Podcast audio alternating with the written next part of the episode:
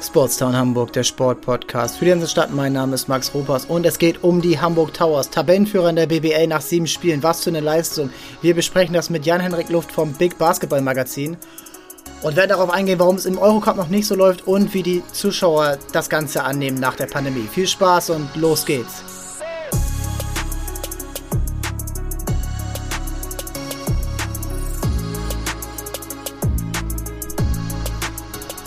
Zu Gast bei mir heute mal wieder Jan-Henrik Luft, unter anderem aktiv für Big Basketball, das Magazin. Und ähm, ja, es geht um die Towers. Die Towers sind Tabellenführer äh, in der BBL nach sieben Spielen. Also es ist jetzt nicht äh, nach dem ersten Spieltag die typische Außenseiter-Tabellenführung, sondern eben schon nach einem, ja, fast äh, 20 Prozent, 20 äh, bis 25 Prozent der, ähm, der Saison gestern überragendes Spiel ähm, mit einem Kantersieg den äh, bisherigen Tabellenführer BG Göttingen ja aus der Halle geschossen, das muss man schon so ehrlich sagen. Und ähm, ja, Jan-Henrik, du hast den, den äh, Saisonstart auch verfolgt. Es sind jetzt insgesamt elf Pflichtspiele gewesen. Ähm, was ist dein Eindruck? Äh, ja, beeindruckend. Moin erstmal, Max, grüß dich. Also äh, de, die letzten Wochen sind schon aus, aus BBL-Sicht sehr beeindruckend. Also fünf Siege in Folge, nachdem man ja den Start, naja, nicht verpatzt, aber gegen Ludwigsburg darf man auch verlieren und gegen den Angstgegner aus Chemnitz darf man offenbar auch immer verlieren, aber seitdem läuft es in der Liga ja ganz gut. Äh, Pokal aus in Bayreuth war, ja, das ist halt eben immer Geschenkt. so eine ja, ich finde halt den BBL-Pokal, so früh den BBL-Pokal zu machen, ist natürlich auch eine Chance für Teams. Ähm, ich kann mich auch erinnern, dass die, der FC Bayern Basketball in den letzten Jahren auch schon mal früh ausgeschieden ist. Das ist natürlich eine Chance für die Teams, die vielleicht ein bisschen eingespielter schon sind, ähm, gegen Mannschaften sich da durchzusetzen, wo noch mehr Neuzugänge dabei sind. Das ist nämlich bei den Hamburg Towers in diesem Sommer wieder der Fall gewesen. Ähm, die letzten Wochen waren aus BBL-Sicht wirklich nicht schlecht muss man in meinen Augen, ähm, sicherlich bin ich jemand, der da vielleicht ein bisschen nicht so äh, leicht nach jedem Sieg total ausrastet und sagt, ja, die, die Towers werden jetzt auf alle Fälle so weitermachen und als Erster in die Playoffs kommen. Aber man muss es auch immer so ein Stück weit einordnen, gegen wen man gespielt hat. Aber der Saisonstart lässt sich in der Liga auf alle Fälle äh, durchaus sehen. Im Eurocup noch nicht so sehr.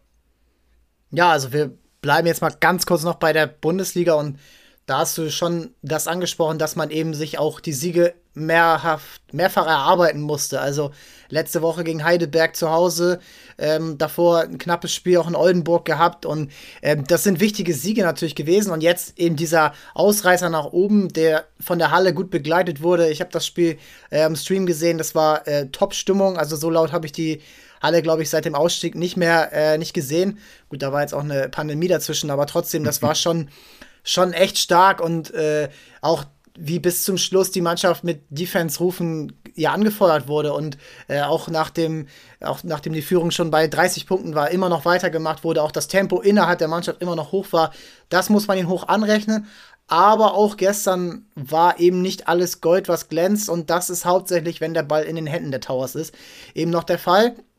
Und ähm, ja, du hast angesprochen, dieser, dieser Unterschied aktuell so ein bisschen ähm, zum, zum Eurocup, wo natürlich auch erfahrenere Mannschaften sind, international, Partizan Belgrad, äh, Badalona aus Spanien, äh, jetzt auch Andorra. Äh, das, ist, das sind Mannschaften, die, wie man merkt, auch wenn sie nicht unbedingt immer ihre beste Leistung zeigen, gegen die Towers schon noch ja, die, die Erfahrungen haben oder auch vielleicht die Abgezocktheit oder auch einfach die Eingespieltheit schon.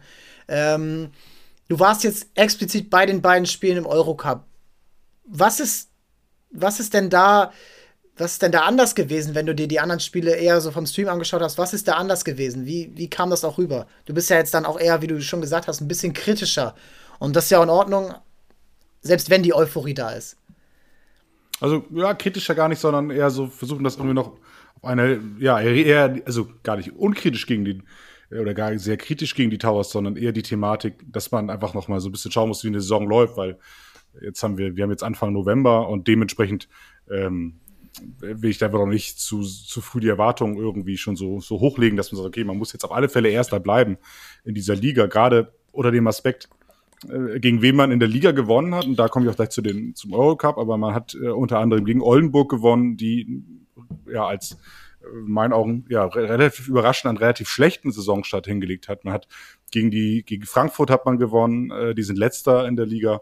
Man hat gegen Bayreuth äh, gewonnen und die halt eben auch unten drin stehen. Heidelberg als Aufsteiger.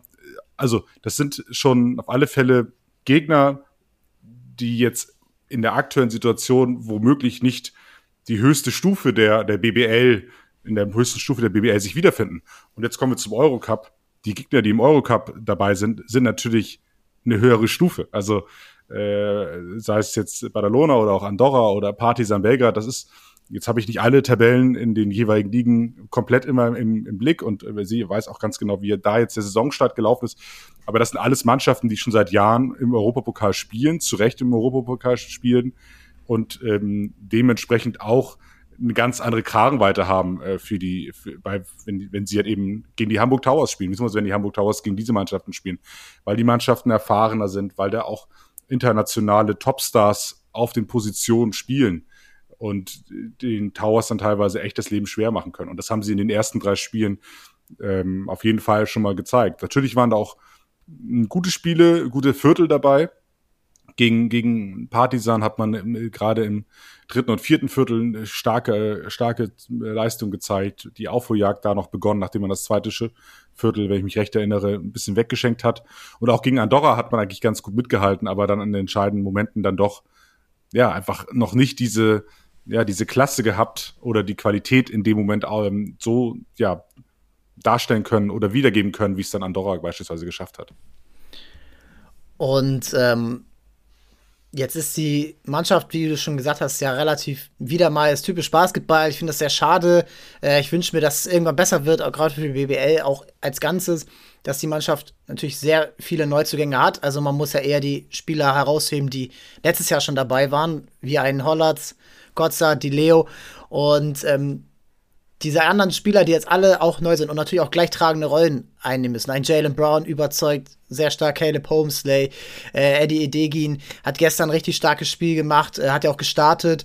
Ähm, Lukas Meissner, ähm, Seth Hinrichs, das sind alles Spieler, die neu eingebunden werden. Und siehst du schon, also ich finde, gestern hat man gesehen, die Mannschaft nimmt komplett das System oder die, die Philosophie an harte Defense, schnelle Defense, Pressing. Also es war wirklich FC Liverpool fußballmäßig, wie darauf gegangen wurde. Und ähm, jetzt ist natürlich die Frage, klar, die Mannschaft ist neu zusammengestellt und ähm, es gibt immer noch, äh, es gibt überall Verbesserungsbedarf, aber du hast durch diese Doppelbelastung, man muss sich das nochmal vor Augen führen, 18 zusätzliche Spiele im Europacup äh, bei 34 Ligaspielen, reguläre Saison da kannst du am Ende der Saison mal auf äh, 60 Spiele kommen und eine Mannschaft, die fast ja gar, gar kein, äh, weil auch viele Spieler noch dazugekommen sind, wie jetzt Ray McCallum, gerade während der Saison.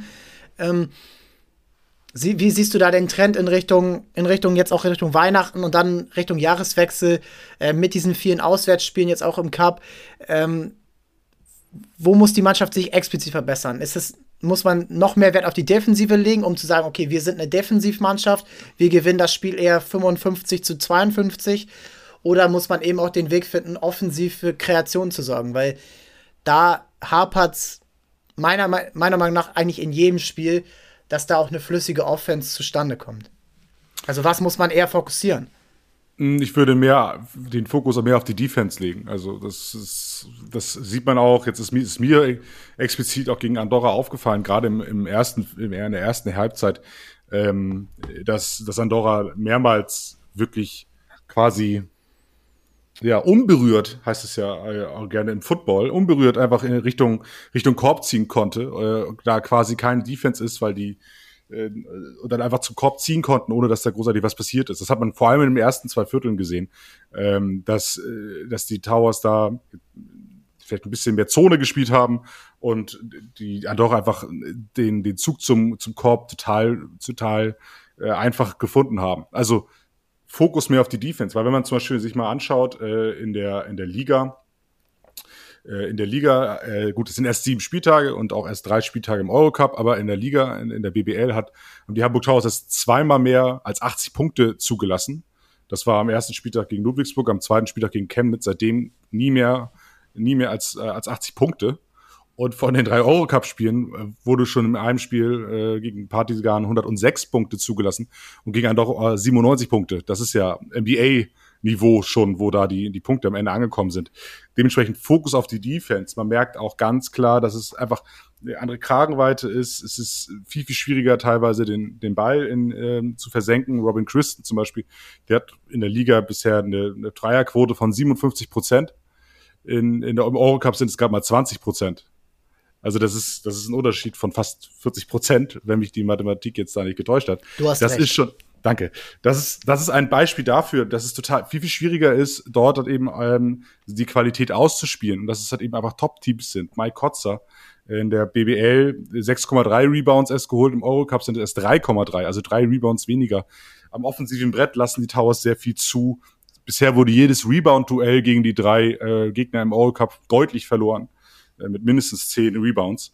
Ähm, das sind einfach für mich so Punkte, wo ich sage, okay, die Defense muss funktionieren, damit die Towers ähm, auch offensiv eine Chance haben, weil ehrlich gesagt, äh, ja, natürlich auch gegen, gegen Göttingen ähm, gab es gestern den einen oder anderen Stil und da natürlich dann im Fastbreak äh, einfache Punkte. Ähm, aber man hat auch gesehen, gegen, jetzt auch vor allem gegen Andorra, dass man, äh, dass man da mit, mit Caleb Homesley äh, jemanden beispielsweise hat, der auch dann ähm, in der Offensive auch mal was für sich kreieren kann. Auch ein Ray McCallum, den man ja jetzt, du hast es schon angesprochen, der noch, der noch später gekommen ist, auch der äh, gerade mit seiner NBA-Erfahrung, auch wenn er da natürlich nicht ein NBA-Star gewesen ist, sondern äh, von der Bank kam meistens, die können sich schon ihren Wurf kreieren, auch ein Brown ähm, etc. Aber in der Defense muss mehr machen. Man muss mehr Power äh, noch in der Defense haben. Mike Kotzer ist teilweise da echt ähm, verloren so ein bisschen gewesen, wenn es gegen die gegen die Big Man äh, von Partisan oder gegen äh, gegen Badalona ging.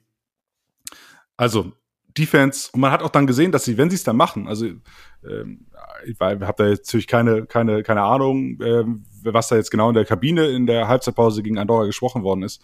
Aber in der zweiten Halbzeit haben die Towers kaum noch äh, diesen, diesen direkten Zug zum Korb von Andorra zugelassen.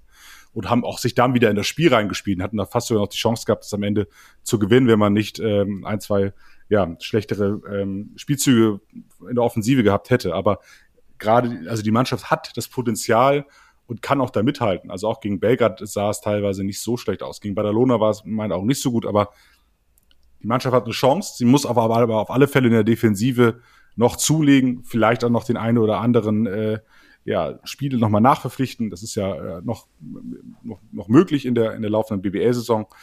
Ähm, von daher sehe ich auf alle Fälle Potenzial. Also ich glaube nicht, dass die Towers diesem Jahr den Eurocup gewinnen werden, aber sie werden auf alle Fälle eine gute Rolle spielen, wenn sie sich noch mehr an diesen Wettbewerb konzentrieren, äh, auf den Wettbewerb konzentrieren können. Aber du hast natürlich auch recht, ähm, und dann überlasse ich dir gleich wieder das Wort, die vielen Reisen das ist ein Punkt. Und gerade ähm, das, das, das ist ja quasi dann schon, wenn man das mal hochrechnet, du hast 18 Spiele plus nochmal die, die 34 BBL-Spiele plus vielleicht nochmal Playoffs, dann sind das natürlich auch irgendwann am Ende der Saison vielleicht ja 55 bis 60, 65 Spieler, äh, Spiele. Das ist natürlich dann auch schon eine ganze Menge, ähm, die man da bis, bis zum Sommer bestreiten wird.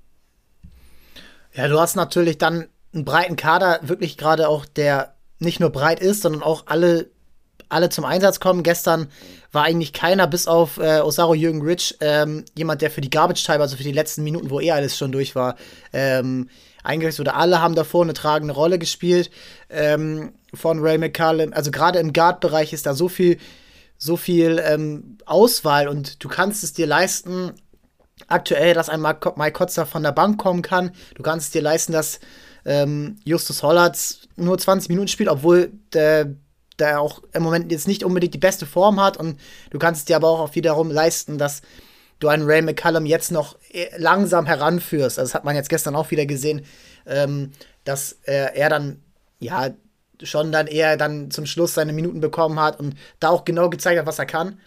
Mm, das ist, das ist, muss ich sagen, jeder nimmt das an.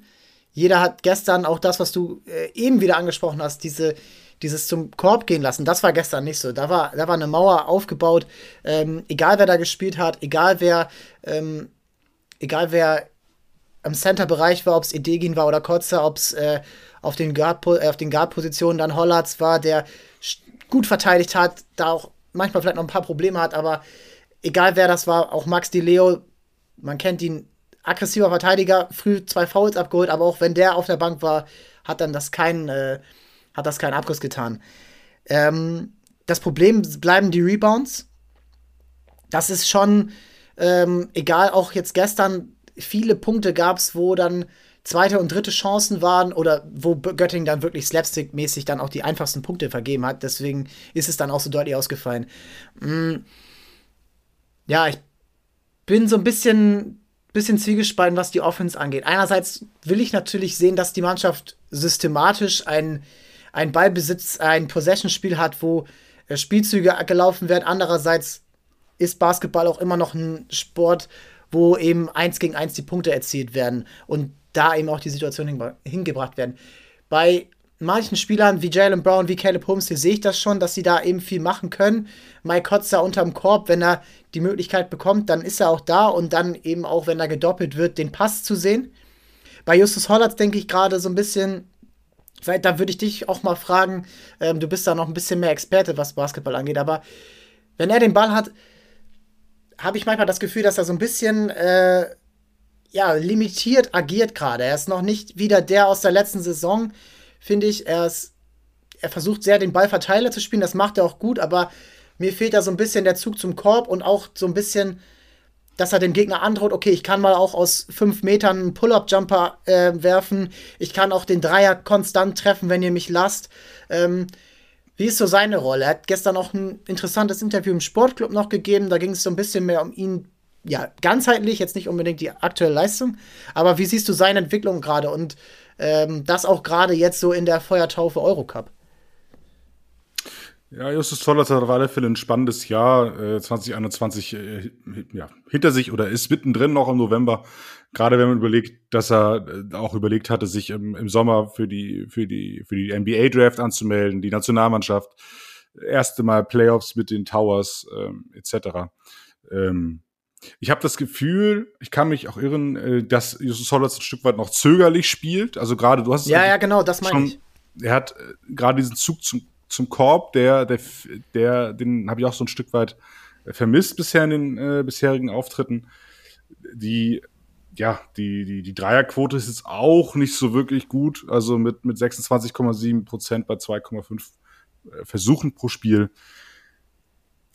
Ich, glaube, dass es, es ist, glaube ich, echt schwierig, ähm, immer, wenn man, Justus Hollers ist ja jetzt, wenn ich mich nicht irre, mit, mit ähm, mit Jürgen Osario-Rich, der dienstälteste Towers-Spieler, ähm, hat ja die, die, die, den Aufstieg aus der Pro A in die BBL miterlebt, hat, ja, gehörte zur ersten BBL-Mannschaft etc.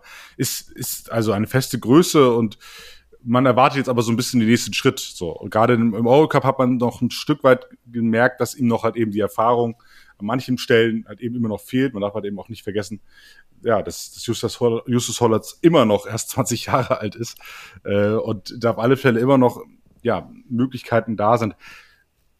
Ich glaube, dass so ein Eurocup auf alle Fälle trotzdem ein Gewinn für ihn ist und er sollte da viel Spielzeit bekommen, also sofern es halt eben äh, vom Matcher passt oder halt eben auch dann vom Spielgeschehen passt, weil nur so wird er besser. Und so kann er sich halt eben auch gegen internationale Spieler dann auf, auf höherem Niveau oder auf höchstem Niveau entsprechend durchsetzen. Aber ich gebe dir schon recht, mir fehlt da manchmal auch in der aktuellen Saison äh, noch so ein bisschen diesen Zug, ähm, Zug zum Korb. Die Assistrate ist gut, also zweitbester Assistgeber in der aktuellen BBL-Saison bei den Towers. Ähm, von daher, das ist schon mal nicht so schlecht.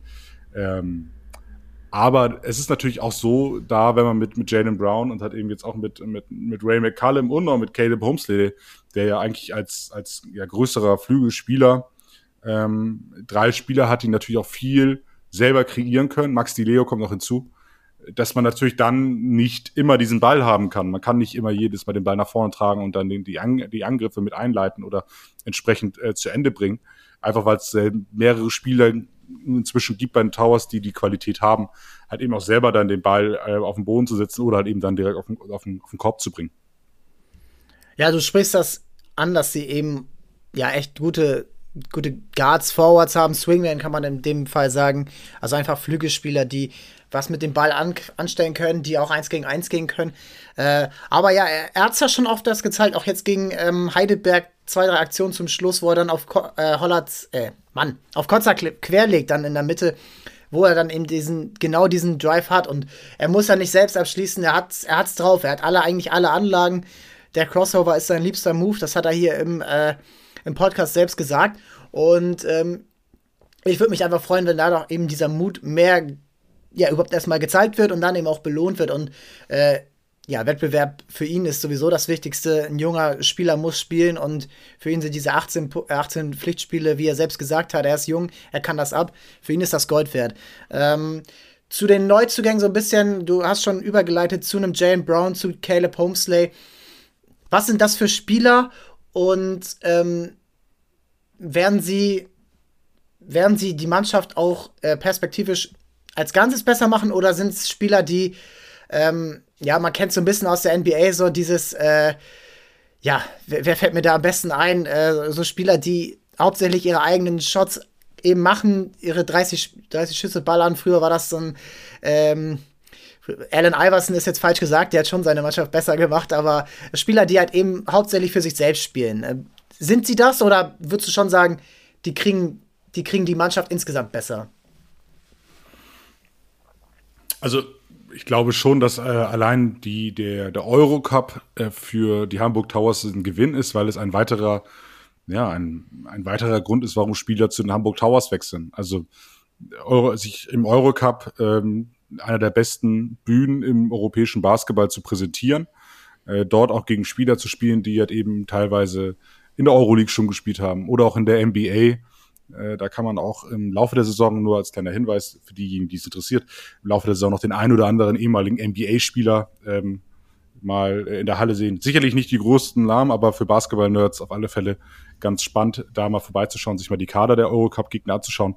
Aber das ist natürlich auch attraktiv, solche Spieler dann einerseits für die Hamburg Towers zu gewinnen.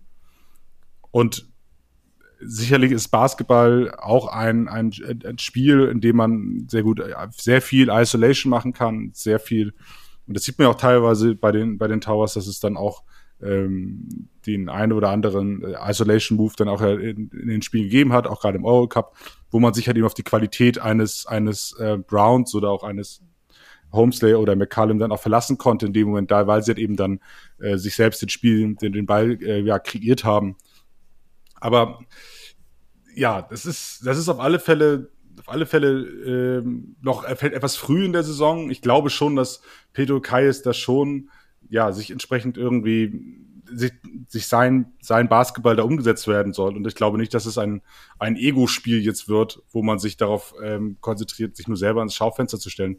Ich glaube, dass da die Spieler ähm, ja auf jeden Fall auch ja, sich, wenn es zu viel Isolation wird, dann wird es auch für den Gegner einfach. Also muss mir auch ganz klar sagen, da kann man sich darauf konzentrieren. Äh, Stichwort James Harden in der in der NBA, äh, dass man sich, dass man diese Isolation halt eben dann immer besser versuchen muss zu verteidigen.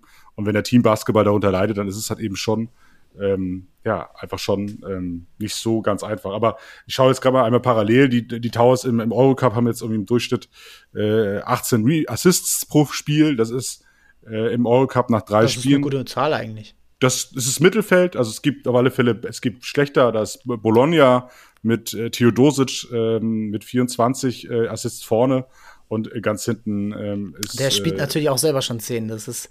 Das stimmt. Und Dolomiti ist, äh, in Nergia Trento ist mit 11 Assists ganz hinten. Das ist auf alle Fälle, das ist auf alle Fälle etwas, wo man sagen muss, ähm, die Towers können das. Und ich glaube auch, dass die Towers da im Laufe der Saison immer besser werden. Perspektivisch ist es natürlich eine andere Frage. Ich habe das Schaufenster Eurocorp eben angesprochen. Es ist natürlich auch eine Chance, sich für Spieler äh, zu entwickeln. Und du hast es ja vorhin auch schon angesprochen, ähm, dass man sich da, dass du und auch ich äh, sich etwas mehr, ähm, ja, mehr Spieler wünschen, die mehr als nur eine Saison bei, bei den Towers bleiben, sondern auch langfristig dann etwas aufbauen. Du hast es angesprochen, ähm, dass man mit Kotzer, Leo, Hollatz und Rich sind die Spieler, die auch schon letztes Jahr sozusagen im, im BBL-Kader dabei gewesen sind, wiedergekommen sind. Viele anderen ähm, sind mir nicht mehr da. Cameron Taylor ist das beste Beispiel. Super, super Saison für die Towers gespielt und dieses Jahr spielt der Euroleague äh, äh, für Maccabi. Also das kann halt immer passieren. Und ich glaube, das ist das große, das ist halt eben das, das Thema. Und dann darf man ja, man muss ja fast hoffen, dass die Spieler gut sind, aber nicht so gut, dass sie dann im nächsten Sommer das bessere Angebot bekommen. Das macht es halt immer schwer. Aber ich glaube schon, dass Pedro Kais seine Spielphilosophie da reinkriegt und dass man auch bei den Towers ähm, im Vergleich zum letzten Jahr auch Verbesserungen sieht, aber auch Ähnlichkeiten im, im Spiel. Ich finde es halt insofern halt ähm, dafür gut, dass die Towers eben genau diese, diese Lernphase jetzt dieses Jahr haben. 18, 18 Spiele, jetzt nochmal angesprochen, aber so ist es halt. 18 Spiele, davon neun Heimspiele. Diese neun Heimspiele, die bringen was vielleicht auch dem Fan in Hamburg, der ja davor halt nie so wirklich europäischen Basketball hatte, das mal näher. Dieses, wie läuft das überhaupt? Was für Mannschaften gibt es überhaupt? Überhaupt hier so ein bisschen, ja, Education-Arbeit zu leisten, dass dass es eben nicht nur die NBA gibt und dann die BBL, sondern da gibt es auch ein, äh, da gibt es ein Partisan Belgrad, das im Basketball weitaus besser ist als im Fußball. Oder es gibt ein, ähm, es gibt Turk Telekom Ankara oder es gibt, ähm, es gibt überhaupt diese, dieses System und es gibt die Möglichkeit, da neue Spieler auch kennenzulernen. Du hast Theodosic angesprochen, der hat äh, in der NBA leider nicht ganz so gut funktioniert wie in Euro Europa, aber es ist einfach eine Legende. Das ist äh, einer der besten Spielmacher, die Europa in den letzten 20 Jahren hier hatte. Und da überhaupt das erstmal jetzt zu zeigen, und da sind wir eigentlich schon wieder beim Strategischen, was die Towers angeht. Und deswegen finde ich es auch so gut, dass sie es gemacht haben. Es wurde ja, wir haben da selber noch äh, diskutiert vor einem halben Jahr ungefähr, ob sie in den Eurocup gehen sollten oder nicht. Und ähm, ich finde es genau richtig. Also, egal ob du jetzt rausfliegst am Ende oder auch nur Achter wirst und dann in der ersten äh, Runde dann, ähm, dann eben rausgehst, so, du hast diese, du bist das eingegangen. Du willst Basketball auf höchstem Level spielen, dann musst du auch das höchste Level annehmen. So, wir können, ähm, keiner kann irgendwie, keiner wartet auf die Hamburg Towers so ein bisschen. Also die Euroleague, wenn du dich in einem Eurocup nicht präsentieren willst, dann wirst du wahrscheinlich auch perspektivisch nicht die Einladung in die Euroleague bekommen. Es sei denn, du wirst deutscher Meister.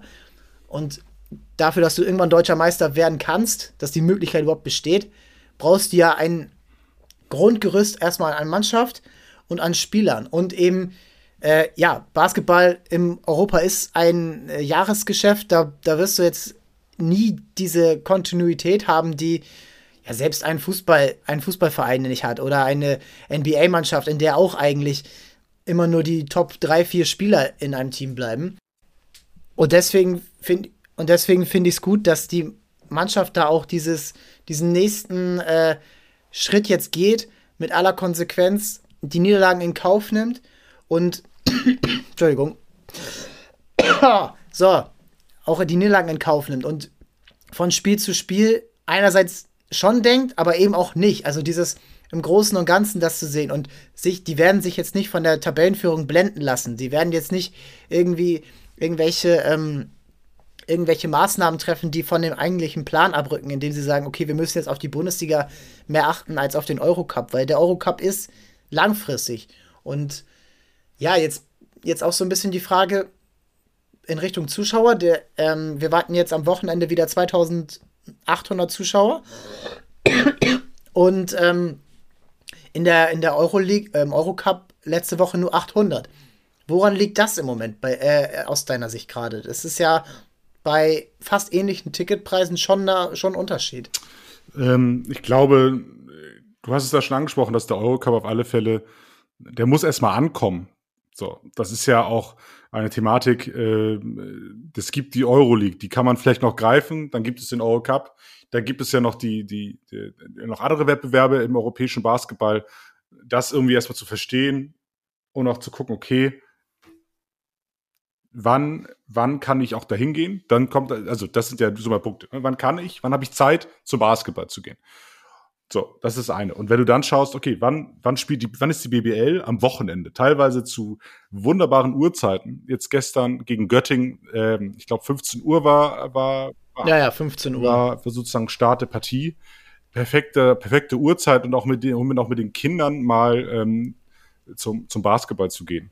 Ähm, Eurocup wird, wenn ich mich nicht irre, die ganze Saison Dienstag, Mittwoch äh, 19.30 angepfiffen werden ähm, oder vielleicht auch zu anderen Uhrzeiten in anderen Ländern. Ähm, das macht es natürlich schon mal wieder schwierig, weil man natürlich dann sagt, okay, kann ich Dienstagabend oder Mittwochabend, habe ich da immer für Zeit. Gerade wenn man dann überlegt, okay, wenn auch das finanziell noch eine Thematik ist, dann muss man sich im Zweifel auch noch dafür etwas entscheiden. Und dann entscheidet man sich im Zweifel für das Produkt BBL, Bundesliga, äh, wenn man da irgendwie mehr Bezug zu hat. Man kennt den Wettbewerb seit, ja, seit Jahren oder weil er schon jetzt in den dritten Jahr in Hamburg ist mit, mit den Towers, aber auch grundsätzlich. Das ist ja ein, ein Phänomen, oder es ist kein Phänomen, sondern es ist ja auch in anderen Sportarten, Sportarten so. Also wenn man sich mal die, die Zuschauerzahlen von, von Fußball-Bundesligisten anschaut, ähm, sind, ist die in der Regel in der Bundesliga viel, viel höher als im DFB-Pokal oder im Europapokal. Ausnahmen gibt es natürlich immer, ja. wenn Top-Clubs im Europapokal oder im DFB-Pokal da sind. Aber in der Regel zieht ein Bundesligaspiel am Wochenende immer mehr als ein internationales äh, Pokalspiel oder ein Pokalspiel generell unter der Woche. Das zum einen. Aber dann kommt halt eben auch die, die, die Thematik der, der Preise. So. Und wenn du dann ähm, für, ein, für ein Spiel unter der Woche im Eurocup fast das gleiche, das gleiche bezahlen musst wie für ein, wie für ein BBL-Spiel am Wochenende, fragt man sich natürlich auch, okay, wie soll ich das denn auch noch bezahlen? Man muss da vielleicht auch ein Stück weit den Leuten entgegengehen, dass das natürlich alles ein wirtschaftliches, ähm, äh, ein wirtschaftliches Konzept dahinter steht, dass man Leute bezahlen muss, dass man natürlich auch finanziell Gewinn machen muss als, äh, als Hamburg Towers, um, um Gehälter zu bezahlen. Das ist natürlich völlig klar. Man kann ja jetzt nicht umsonst ähm, gegen Belgrad, Andorra oder ähm, in den nächsten Wochen spielen. Das ist natürlich auch völlig klar. Aber man schafft es nicht, diesen Eurocup bisher so zu präsentieren, dass man auch Bock darauf hat, ähm, oder dass, dass einfach mehr Leute Lust darauf haben, sich das entsprechend anzuschauen. Die Uhrzeit dürfte im Punkt sein, 19.30 ist halt wieder ein Stück weit noch zu früh. Äh, man muss aktuell äh, ist bei den Hamburg Towers die 2G-Regel. Das heißt, äh, das habe ich jetzt auch selber schon erlebt, dass man auch mit, mit Schlangen rechnen muss. Also wir waren jetzt auch einmal erst irgendwie zwei Minuten vor Anpfiff ähm, oder vor, vor Tip-Off waren wir erst in der in der, in der Halle, weil halt eben da noch die Prozedur mit, äh, mit, mit äh, Corona-Impfzertifikat ähm, und mit Luca-App und mit Perso und mit Ticketabgleich, das zieht, das dauert. Dementsprechend ja. braucht es halt eben auch länger, um die Leute in die Halle zu bekommen. So, das dauert natürlich auch am Wochenende, aber am Wochenende hat man ein bisschen mehr Zeit, um sich das halt auch noch mehr einzuplanen. Man kann halt eben schon früher losfahren. Und wenn man dann überlegt, okay, wenn die Prozedur mit Schlange dann doch so eine halbe Stunde einnimmt, ähm, und man nicht erst um 19.29 Uhr in der Halle sein möchte, dann muss man ja schon ungefähr um 19 Uhr spätestens oder 18.45 Uhr spätestens irgendwie Richtung in Wilhelmsburg sein. Und man muss natürlich noch die Anfahrt dazu nehmen. Das heißt, manche Leute, die halt eben ja auch noch nicht erst, nicht um, nicht schon um 16 oder 17 Uhr Feierabend machen können, ähm, schaffen es gar nicht von der Arbeit, das dann so hinzukriegen. Zudem kommen andere Verpflichtungen etc. pp. Wir sagen, die, dieser Termin ist nicht so wirklich attraktiv. Unter dem Aspekt, dass es halt eben noch der Eurocup ist, wo man halt eben nicht absteigen kann, sportlich, so. Wenn ich mich jetzt nicht total irre, in der BBL kann man es auf alle Fälle. Oder man kann, ähm, man sieht noch diese, die, die, die Entwicklung schneller.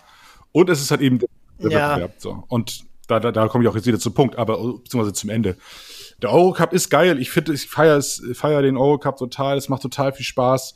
Ähm, gegen Belgrad waren, waren, ja, waren 50 bis 100 Belgrad-Fans dabei, äh, die da Stimmung gemacht haben auf der Tribüne.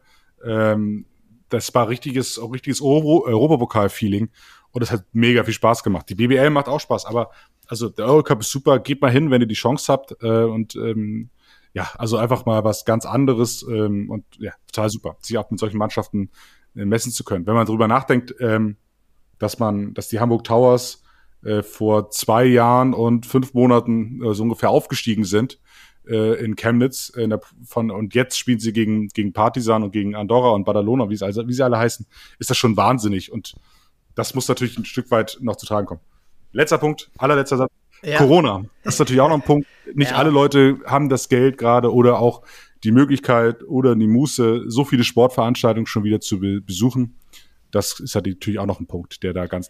Ja, ist ja auch. Es ist ja auch beim Handball ähnlich, dass da auch jetzt trotz der ähnlichen Euphorie, die eigentlich da sein müsste durch den Aufstieg und ähm, auch dann mal nur ja, 3000 die Barclaycard Arena äh, gefüllt haben.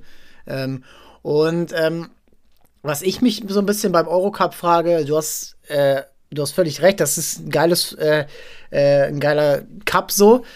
Aber ich finde, das ist für ja eine Stadt, die, ich will jetzt gar kein zu nahe treten, aber also ich selbst zum Beispiel vom Eurocup denke ich mir, 18 Spiele als Liga, das ist ja auch gerade so ein Thema im Fußball, wo auch immer mehr so diese langen Gruppenphasen gemacht werden.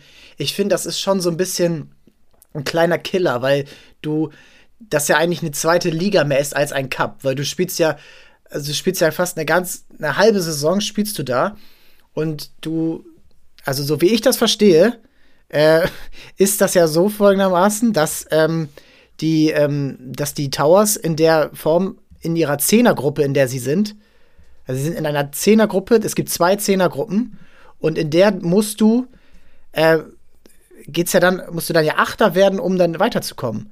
Oder wie verstehe ich das? Ja. Und das ist ja wahnsinnig lang und dann ist es ja wahnsinnig aufwendig und natürlich steht da irgendwo so ein Geldfaktor hinter, mehr Heimspiele äh, zu haben für alle Teams natürlich und mehr Spiele für den Cup ans Ganzen, dass halt dann mehr übertragen werden kann.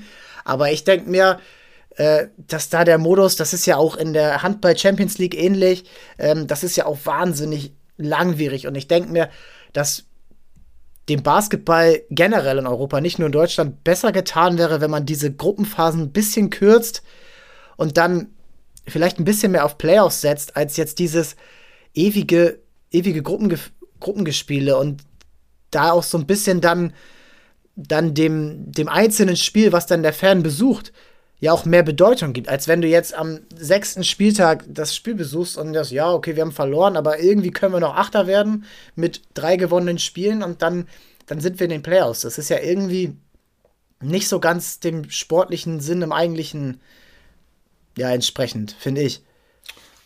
Siehst du das anders? Weil die Euroleague zum Beispiel, die Champions League des Basketballs, äh, auch wenn es eine Champions League gibt, die ähm, ja so ein bisschen ja, ferner liefen läuft, weil es von der FIBA organisiert wird, nicht von der äh, und die Euroleague dann feste Teilnehmer hat, so ein bisschen die Super League, des, äh, die es im die es im Fußball hätte geben sollen ist. Das ist wahnsinnig kompliziert, schon beim Erklären. Aber auch in der Euroleague gibt es eine wahnsinnig lange Gruppenphase. Und ähm, ist das so förderlich dafür, dass dieser in der Flut an sportlichen Wettbewerben, die es jeden Tag gibt auf der ganzen Welt, ist das so förderlich, dass man da eben diese, ja, diese Langwierigkeit hat? Ja, da hast, du sprichst da auf alle Fälle einen Punkt an und ich kann das auch völlig verstehen. Ich sehe es auch teilweise ähnlich. Ähm, ja, ich es gibt da keine große Argumentation dagegen. Man muss es vielleicht potenziell so sehen, dass der, der, der internationale Sport ähm, für die Basketballclubs äh, finanziell auch sehr interessant ist. Umso mehr Spiele gezeigt werden oder übertragen werden, umso mehr Geld gibt es. Das Kannst du da Einzelheiten nennen? Kannst du das so ein bisschen beziffern, was es am Ende dieser Gruppenphase den Hamburg Towers finanziell gebracht haben wird, äh, das gemacht zu haben? Klar, diese Aufmerksamkeit zu erregen, das, dafür kann man sicherlich auch ein bisschen Minus in Kauf nehmen, aber ähm, hat das finanziell wirklich einen tragbaren Effekt für so eine Mannschaft? Ich glaube, ich, ich hatte, ich habe keine validen Zahlen. Ich habe äh, auch mal gelesen, dass es natürlich auch ein finanzieller Aufwand ist, nach Krasnodar zu reisen, nach Ankara zu reisen, nach etc. Ja, das ist natürlich. Das kommt alles mit rein. Das kommt alles mit rein und das wird natürlich, das kostet natürlich und das, das, und das, ähm, so werden natürlich auch die Einnahmen, die man da äh, ja, erhält, gleich wieder ausgegeben. Ich habe aber gehört, dass man auch gut mit einem Minus rausgehen kann, mit einem kleinen Minus. Ähm, aber man natürlich sich durch diese zusätzlichen Spiele und wie gesagt, einfach dieses das Fakt, das, das Argument Eurocup, dass dadurch Spieler äh, zu einem Club kommen, die natürlich auch dann in der Liga spielen und wo man in der Liga dann natürlich dann noch erfolgreicher sein wird, ähm, dass das natürlich schon für so einen Club lukrativ ist, gerade wenn man sich dann auf lange Sicht dann noch weiter, äh, noch besser in der, in der BBL präsentieren kann und dann auch noch vielleicht irgendwann in die Euroleague aufsteigen wird, etc. Aber du hast natürlich schon recht. Es ist eine Menge, es sind eine Menge Spiele. Ähm, und äh, es sind, es sind, es ist auch teilweise nicht mehr so ganz so zu überblicken für den allgemeinen Fan ähm, oder für den allgemeinen Sportinteressierten, warum jetzt die Towers jetzt schon wieder heute Abend spielen. Und, und, und die, die spielen auch in drei Tagen schon wieder in der Liga und so weiter. Natürlich, es ist ein, es ist, es ist Europapokal, aber ja, du hast vollkommen recht mit der Argumentation. Ich will auch gar nicht dagegen argumentieren. Ähm, und ich glaube aber, dass so eine Playoff-Thematik, dass man K.O.-System äh, sofort mit anfängt von der ersten Runde bis zum Finale, dass das. Das meine ich gar nicht. Gar nicht, dass man gar keine Gruppenphase hat, aber wenn man 20 Teams hat. Ja, ich bin da ganz bei dir. Weiß ich nicht, vielleicht vier, vier Gruppen mit fünf, also können sich das gerne anhören, die Verantwortlichen, aber vier, äh, vier Gruppen, fünf Teams, du spielst gegen jeden zweimal, das sind acht Spiele. Äh, du machst dann aus, dann, ja, dann lass den letzten rausfliegen und dann hast du 16 Mannschaften, dann hast du doch dasselbe erreicht. Und ich glaube, das einzelne Spiel, ich finde, das ist beim Basketball so wahnsinnig wichtig. Wenn man sich in der NBA ist es der Unterschied natürlich noch größer mit 80 Saison, 82 äh, Regular Season Spielen, wie da die Intensität ist. Und im Vergleich zu den Playoffs dann, was das für Intensitätsunterschiede sind und wie die Stimmung ist und wie, wie das einzelne Spiel und jeder einzelne Korb wichtig ist, finde ich ja wahnsinnig äh, fände ich es ja wahnsinnig dämlich, dann eigentlich diese Intensität so gering wie möglich zu halten, sondern du musst ja eher hochleben. Du musst eigentlich jedes einzelne Spiel wichtiger machen. Und ich finde da die BBL eigentlich ein ganz gutes System mit 34 Spielen, so dieses gelernte Bundesliga, Fußball-Bundesliga-System, wo man dann 34 Spiele hat gegen jeden zweimal. Das ist alles in Ordnung. Das gibt ein valides Bild am Ende der Saison und dann werden Playoffs gespielt. Und dann sind es acht Mannschaften, die jede, jeden zweiten, jeden dritten Tag aufs Ganze gehen. Und das ist eigentlich so ein, und das ist im Eurocup, aber aus meiner Sicht kann man das ja nicht nochmal haben. Du kannst ja nicht zwei Saisons spielen und das ist in die Euroleague, ist da ja ähnlich, wo dann ja die meisten ja eigentlich schon rausfliegen, weil du ja nur die ersten acht hast, die weiterkommen von den 18 Teams. Äh, straf mich Lügen, aber ähm, ja, und da würde ich mir wünschen, dass der Basketball da an sich so ein bisschen, beim Handball bin ich da fast ähnlicher Meinung, ähm, dass da dass da so ein bisschen diese Intensität mehr gelebt wird und dass jedes einzelne Spiel ähm, von den Fans noch mehr gelebt werden kann. Und dann glaube ich auch, dass andere Sportarten noch mehr Aufmerksamkeit bekommen können und dass es auch so ein bisschen übergreifend das passieren kann. Und das würde ich mir ja wünschen. Das ist natürlich eine Entscheidung, die nicht ich treffe und die auch nicht Marvin Willoughby trifft oder ähm, der Aito Garcia bei Alba Berlin oder sonst wer. Aber generell finde ich, wäre das so ein bisschen der Weg dahin, dass man so ein bisschen europäisch Basketball anders denkt und auch anders lebt, weil es hat wahnsinnig viel Potenzial. Du hast es angesprochen, Partisan Belgrad-Stimmung. Ähm, schau dir die Spiele in Griechenland an, in der Türkei. Äh, das sind, das sind Fußball, das Fußballstimmung im Sta in der Halle und ähm, wo man, äh, wo man wirklich sieht, wie viel äh, Länder in Europa diesen Sport leben, genau wie Fußball und wo man aus meiner Sicht so ein bisschen das Potenzial verschläft, das so wirklich zu einer Größe zu machen.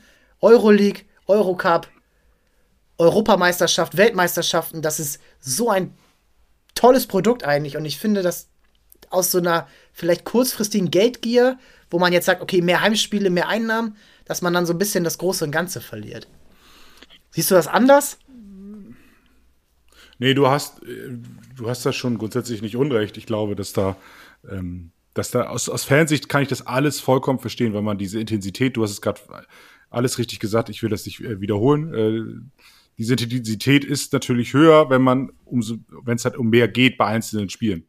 Aber wenn man das natürlich aus, aus der Thematik, aus der, aus der Sicht sieht, was es der Mannschaft bedeutet, so, also ein Justus Hollatz wird, wir haben vorhin über ihn gesprochen, der wird sicherlich ähm, in, in, in, ähm, in 18, in 18 Eurocup-Spielen äh, mehr Erfahrung sammeln, als wenn er nur acht Eurocup-Spiele macht. So, also das sind, und, äh, man, und man wird manche Spieler äh, auch nicht bekommen, weil es dann vielleicht der, der, der Wert für den Spieler selber nicht so hoch ist, weil man sagt, okay, hey, ich kann zweimal die Woche äh, spiele ich dann BBL und Eurocup, wie geil, und ähm, ich kann mich verbessern und ich spiele viel und ich kriege irgendwie gute Prämien dadurch. Das ist natürlich aus der sportlichen Sicht und auch gerade um Spieler zu entwickeln, ist ein Eurocup halt eben auch super. So für, für einen Mike Kotzer ist es gerade Gold wert, dass er sich auch gegen, gegen ähm, Spieler, gegen Center, gegen, äh, gegen Big Man aus, aus ganz Europa messen kann und nicht nur jedes, nicht nur, was weiß ich, fünf, sechs Mal und dann nur noch in der BBL, wo er so, so schon zu den, besser, zu den besseren äh, Center in der Liga gehört. Also ich würde sagen ja und nein. Aus, aus Fansicht ja, aus sportlich würde ich sagen, ist es, glaube ich, super geil. Nicht, und das ist jetzt gar nicht despektierlich gemeint gegen andere Clubs aus der BBL, aber ich glaube, es ist für Spieler wesentlich spannender, wenn man sich jede Woche gegen die Besten Europas messen kann, als wenn man am Wochenende gegen Clubs äh, in der BBL spielt, ähm, wo, wo man halt eben weiß, okay, wenn wir es heute nicht komplett ähm, äh, ja, verhunzen, dann gewinnen wir das Spiel heute locker, äh, weil die anderen Mannschaften halt eben dann mit ganz anderen Themen beschäftigt sind. Stichwort Klassenerhalt ähm, oder gerade mal um, oder um den Einzug in die, in die Playoffs versuchen irgendwie noch zu schaffen. Das ist natürlich für so ein Spitzenteam dann oder für ein besseres Team beziehungsweise Playoff-Kandidaten dann ein Stück weit ähm, nicht so spannend wie der Eurocup oder so. Aber du hast, du hast schon grundsätzlich recht. Das ist auf alle Fälle aus Fansicht kann ich das vollkommen nachvollziehen. Und dann sieht man ja auch, wie gesagt, die, die Zuschauerzahlen. Ähm, wenn es nur, wenn es weniger Spiele wären, ähm, die man da hätte, würde man sicherlich auch höhere Zuschauerzahlen haben. Da bin ich mir, bin mir auch sicher auf jeden Fall. Ja, du kannst natürlich anders verkaufen, aber ich glaube dann auch wieder, du hast recht, für die Towers, gerade in dieser Situation ist es eigentlich perfekt, weil Kurzer Hollards, die können sich entwickeln. Äh, der Hamburg Towers wird häufiger in der europäischen Bühne präsentiert, als wenn sie jetzt in einem Modus, den ich gerade äh, bevorzugt hätte, vielleicht in acht Spielen dann sieben verloren hätten, immer schön gekämpft und dann aber natürlich nicht jedes Spiel gewinnen müssen. Du verkleinerst deine Rotation, du äh, gibst dann einem Hollatz vielleicht dann nicht die Minuten, die er braucht. Ähm, ja, es ist, ist, spannend, aber ähm, ich glaube, darauf wird es am Ende auch nicht hinauslaufen. Ich glaube, es geht darum, dass die Towers unabhängig welcher Wettbewerb gespielt wird, ob es BBL, Euroleague, Eurocup oder ähm, weiß ich nicht, der Dirk Nowitzki Gedächtniscup irgendwann sein wird. Ähm, das ist egal. Ich glaube, das, was die Towers zeigen müssen, und das finde ich, um das hier so zum Abschluss zu bringen, da sind sie auf dem besten Weg. Sie spielen ein Basketball, äh, äh, auch da straft mich Lügen, aber wenn alle Mannschaften in weißen Trikots spielen würden, ich glaube, man würde die Towers am Spielstil erkennen weil sie wahnsinnig aggressiv, also gestern haben sie das nochmal auf die Spitze getrieben und natürlich kann man das nicht alle drei Tage spielen, gerade mit ähm, Flug, Flugreisen von fünf Stunden ähm, demnächst, aber ähm, das, ist, das ist eigentlich genau der Weg, den sie gehen sollen. Du hast angesprochen, mehr Fokus auf die Defensive, offensiv schauen, okay, ähm, da auch so ein bisschen den Einzelspielern vielleicht eher das Vertrauen geben, äh, mehr Mut gehen bei einem Justus Hollatz, bei einem Mike Kotzer, ähm, aber ja, diese, diese Idee zu verkaufen und aber auch dann auf dem Spielfeld das zu zeigen, was, was in diesen elf, zwölf Spielern steckt, in dem Trainer steckt. Petro Kai ist gestern eine, ähm, ich glaube, es war Seth Hinrichs, den er aus 18 Zentimetern angeschrien hat, äh, nach der, also nach einer positiven Aktion. Äh, das war, das war toll zu sehen und ich glaube, diese Symbiose Fans, Management, Trainer und Spieler, ich glaube, die für die kann es gut sein, mehr Heimspiele zu haben. Auch mal durch dieses Tal zu gehen, vor nur 800 äh, Leuten wie Jan-Henrik Luft dabei zu sein, die jedes, ähm, die auch die, äh, die Perlen des europäischen Basketballs zu sehen. Ich glaube, das ist wichtig und ich glaube, dieser Lernprozess, ich glaube, da vielleicht so ein bisschen, ich glaube, diese ganze Saison kann man unter Lernprozess stattfinden. Letztes Jahr war Euphorie, letztes Jahr war Corona, man hat wahnsinnig viel gezeigt. Das war das erste Jahr, man hat ein bisschen überperformt. Das haben wir auch gesagt mit Siegen gegen Alba Berlin. Das waren äh, Überperformance-Sachen. Äh, aber dieses Jahr, man lernt viel, man erreicht aber auch viel. Und man geht in jedem Spiel ähm, auf den Sieg und eigentlich war man in keinem Spiel chancenlos. Und so als abschließenden, abschließendes Fazit jetzt von dir würde ich gern hören. Jetzt in Richtung Weihnachten, man hat noch man hat noch Spiele, klar, Europacup, äh, da steht richtig viel an. In der Bundesliga ähm, geht es dann, äh, wenn wir in den Spielplan schauen, wir sind hier, also, nächste Woche, also dieses Wochenende ist kein Spiel, dann nächste Woche in Kreilsheim, dann hast du Braunschweig, Ulm, Würzburg, viele Auswärtsspiele.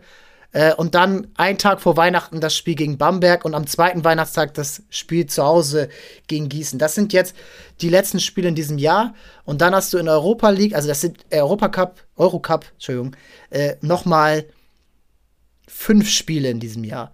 Davon drei Auswärtsspiele in, äh, in Litauen bei Litkabelis, in Wroclaw, in Trento und dann zu Hause noch gegen Krasnodar und Boulogne. Es ist ein Mammutprogramm kann man schon sagen, zwölf Spiele, glaube ich.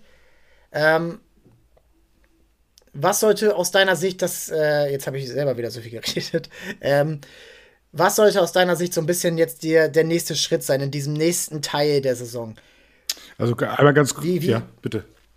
Nee, nee, mach, okay. mach, mach, Also einmal noch ganz kurz, es ist das Spiel gegen Brose Bamberg, das ist noch nicht neu terminiert worden, deswegen ist es überall noch auf diesem 23.12., weil Ach ja, genau, da ist ja ein Tag genau, vorher das deswegen, Spiel, das, ne? das ja. wird noch terminiert, es ist also ein Spiel weniger, als du gerade gesagt hast. Nichtsdestotrotz ja. bleibt der bleibt bleibt es so, dass da noch einige Spiele äh, auf die Towers auf die Towers äh, zukommen. Ich glaube, man sollte einfach so weitermachen, wie man es jetzt tut. Ich glaube, dass die, die Towers ähm, da auf alle Fälle in den nächsten Wochen vor wirklich spannenden äh, ja, Herausforderungen steht. Ich finde, die äh, gegen, gegen, gegen Kreilsheim wird sehr spannend, die ja auch jetzt nur ein Spiel weniger gewonnen haben bisher in der Saison. Äh, Ulm das gleiche. Äh, das sind jetzt schon, das sind jetzt schon mal andere Gradmesser. Wir wissen nicht, wann Bamberg sein wird, aber auch die sind bis dahin sehr gut drauf gewesen. Aber das schauen wir halt eben dann nochmal. Und auch, eine, auch im, im, im, Eurocup sind das auf alle Fälle sehr, sehr spannende, sehr, sehr spannende Partien. Du hast ja gesagt, äh, du hast es ja schon ein Stück weit so angesprochen, also es ist ein Lernprozess und ich glaube, so macht man weiter, das, da wird es weiterlaufen. Also man, ja. das ist es, glaube ich. Und dieser Eurocup ist es das erste Mal. Man wird, man wird so ein bisschen gucken müssen, okay, wann wird man den ersten Sieg endlich holen können? Äh, jetzt haben wir drei Spiele hinter uns, es sind noch einige vor uns, aber wann ist das soweit? Und aber man sollte sich auch nicht davon verunsichern lassen, wenn man die nächsten fünf Spiele ähm, im, im, Euro, im, im Eurocup je, jeweils verlieren soll, verlieren sollte. Das sollte jetzt kein Grund dafür sein, in irgendeiner Form ähm, die Mannschaft anzuzählen oder den Trainer anzuzählen, sondern es äh, geht. Ach Quatsch sich auch nicht so. Aber es sind Erfahrungen, es ist ein Lernprozess und ich glaube, dass die, dass wir jetzt gerade diese Woche wirklich eine super Momentaufnahme haben mit, mit, mit dem, mit dem, mit der Tabellenführung in der BBL.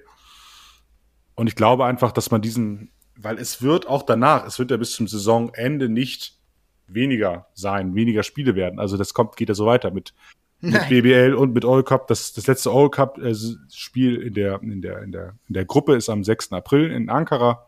Das heißt, bis dahin sind es halt eben noch mal 15 Spiele bis, bis Anfang April plus die BBL. Das sind, sind sehr viele Spiele. Einfach weitermachen. Lernprozess. Gucken, ob man vielleicht auch dem einen oder anderen Spieler mal eine Pause gönnt und dem einen, dem, beziehungsweise dann dem anderen Spieler ein bisschen mehr Spielzeit gibt, dass ein Justus Hollatz beispielsweise sich noch stärker ähm, entwickeln kann, ähm, vielleicht noch ein bisschen mutiger wieder spielt, dass ein Mike Kotzer ähm, in der, in der, im Eurocup sich gegen andere Center noch besser durchsetzen kann das sind einfach für mich so die nächsten Punkte. Man, es ist einfach irgendwie schön, dass man wieder in die Halle gehen kann ähm, und dass man wieder ja. Basketball in Hamburg sehen kann. Natürlich auch, natürlich auch Handball oder andere Sportarten, aber und dass man einfach das äh, genießt so. Und das hat man ja gestern gemerkt, die Fans haben es genossen gegen Göttingen. Das war natürlich bei dem Spiel auch relativ einfach. Aber ja, aber das haben genau. die Fans auch verursacht, das muss man sagen. Also es war von Anfang an, auch wo es äh, 6 zu 11 stand, äh, für Göttingen, dann im letzten Endes, äh, da waren die Fans auch schon da und sie haben das so von vornherein ähm, mit angetrieben und auch den Towers dann auch eben so einen kleinen Vorteil gegeben. Also die Heimstärke kann man ja nicht von der Hand weisen. Nee. Gerade in der Liga. Nee, auf jeden Fall. In der Liga läuft das, in, in der im Eurocup noch nicht. Aber wie gesagt, das ist, es ist früh in der Saison. Man muss sich da erstmal zurechtfinden. Und wie gesagt, es läuft unter Lernprozess und man, wenn man das, man muss es ja aus langfristiger Perspektive behandeln. Und da ist es schon, was ich vorhin schon meinte, vor zweieinhalb Jahren äh, war man noch in, in, in Chemnitz und hat mit, mit Ach und Krach da dieses Spiel 5 ähm, im Halbfinale gewonnen, weswegen man ja aufgestiegen worden ist. Und jetzt zweieinhalb Jahre später äh, redet man über Partisan Belgrad, Andorra und, und, und Bologna. Äh, das ist schon, das ist schon Wahnsinn. Und das alles auch, was, was da einfach auch geleistet worden ist in dieser Zeit, wo halt eben von diesen zweieinhalb Jahren anderthalb, anderthalb Jahre unter dem, oder jetzt inzwischen ja schon ein Jahr oder acht Monate unter dem Einfluss der Corona-Pandemie ist, ist das wirklich schon äh, wirklich, ähm, da muss, kann man Respekt zollen, muss man Respekt zollen vor dem. Und ja, einfach, es macht einfach Spaß, dieser Mannschaft zuzuschauen. Und also selbst die, selbst nach den, und das ist dann mein letzter Satz, selbst nach den Spielen gegen Partisan oder gegen Andorra wurde, wurden die, wurde die Mannschaft noch beklatscht und ähm, wurde es gefeiert, dass die Mannschaft sich nicht aufgegeben hat. So, und da, da sollte man weitermachen und das genauso in den mhm. nächsten Wochen und ja, und natürlich gucken, dass man nicht, nicht verletzt wird, weil sonst wird es in, in, in der neuen Saison beziehungsweise im neuen Jahr dann äh, schwieriger. Also diesen versuchen, die jetzt mit diesem Modus zurechtzukommen, sich akklimatisieren, dranbleiben und dann einfach eine weitere gute Rolle in beiden Wettbewerben spielen. Ja, das ist Na, super Schlusswort. Und äh, genau, diese Verletzungen, äh, die sollen bitte wegbleiben. Äh, die sollen auch für alle anderen Mannschaften natürlich wegbleiben. Aber das wäre das wär schon wichtig und ähm, da hoffen wir, dass es dann auch weitergeht. Wir werden das hier auch weiter begleiten. Also ähm, das, was wir heute mit Jan Henrik gemacht haben, äh, am Montag ähm, die aktuelle Lage bei den Towers zu analysieren, das werden wir im Wechsel mit, mit dem HSV Hamburg, mit, mit den Fußballvereinen, mit den, mit den Sea Devils dann im Frühling und Sommer dann auch wieder machen. Äh, ja, also jetzt zweimal die Woche und ähm, bleibt bei uns dran. Jan Henrik, vielen Dank an dich und ähm, wir hören uns bald wieder. Du schreibst für Big. Äh, wir werden äh, deinen Twitter-Account natürlich verlinken, wo man dir dann auch folgen kann. Und ähm, alles klar. Wir hören uns hier Donnerstag wieder und ähm, das war's. Tschüss, bis dahin.